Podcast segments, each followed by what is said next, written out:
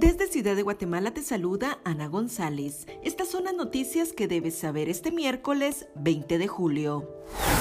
La congresista demócrata Alexandria Ocasio Cortés fue arrestada en medio de una protesta a favor del aborto.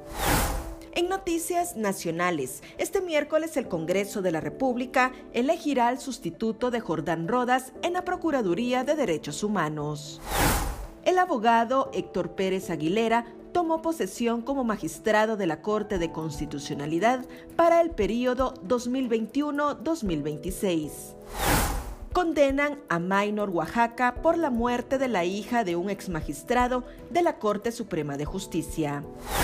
En nuestra sección de República Vive te hablamos sobre la historia de la Torre del Reformador y de cómo llegó a Guatemala. También te contamos sobre los principales hechos históricos que marcan las efemérides de este 20 de julio.